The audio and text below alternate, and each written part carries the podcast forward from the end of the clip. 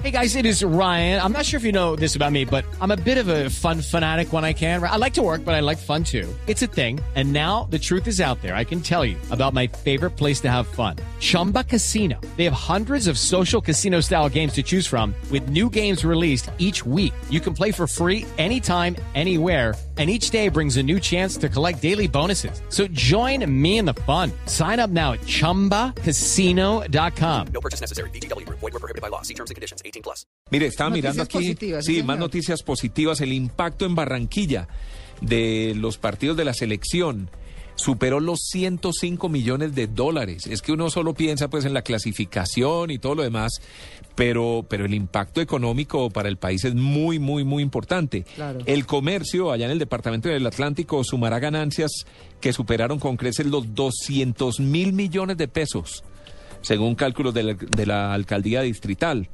Los 200 mil millones son el total de la derrama económica de los siete compromisos hasta Ecuador. Pero si se tiene en cuenta que en este último la actividad totalizó 45 mil millones, es posible concluir que lo generado ayer contra Chile superó los 50 mil millones. Es decir, a los bolsillos de la economía barranquillera entraron en promedio 31 mil millones de pesos por cada fecha jugada allí.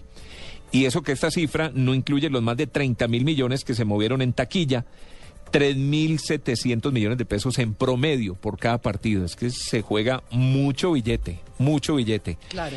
Los bares en Bogotá, por ejemplo, fueron eh, lograron ingresos muy altos. El Oiga. sector planeó incrementar sus ventas entre el 40 y el 50%. Claro, los Tito, bares. es que el plan de irse a un bar con pantalla gigante, con los amigos, lo mismo que se reúna de pronto uno en la casa, con su televisor grande, pues su pantalla, su plasma, lo que tenga, con los amigos, ese plan es buenísimo. Ese es el plan. Lo rico de irse a, a- a un bar, por ejemplo, es que hay mucha gente y se siente mucha energía.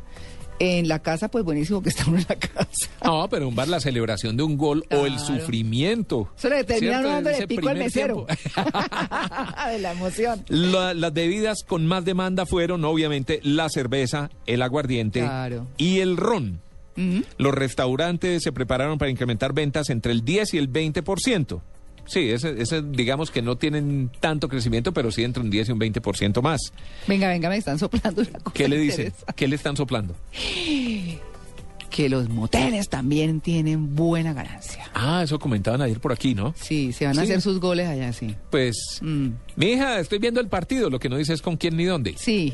Con unos amigos. Sí. Mm, ¿Cómo no? Mm, La llamo ahorita que estoy en el primer tiempo. Sí. Estamos aquí sufriendo con este primer tiempo. Sí. 3-0. Eh, Tengo un físico. deman- demanda de taxis en Bogotá, obviamente creció. Negocios de abarrotes y licores, cuya constante en los anteriores encuentros fueron ingresos adicionales al 25 al 35%. Eh, comercio formalizado, los almacenes deportivos, por ejemplo, subieron aproximadamente entre un 15 y un 20%. La licorera de Antioquia, la fábrica de licores de Antioquia, por ejemplo, reportó un aumento, aumento del 40% en sus ventas.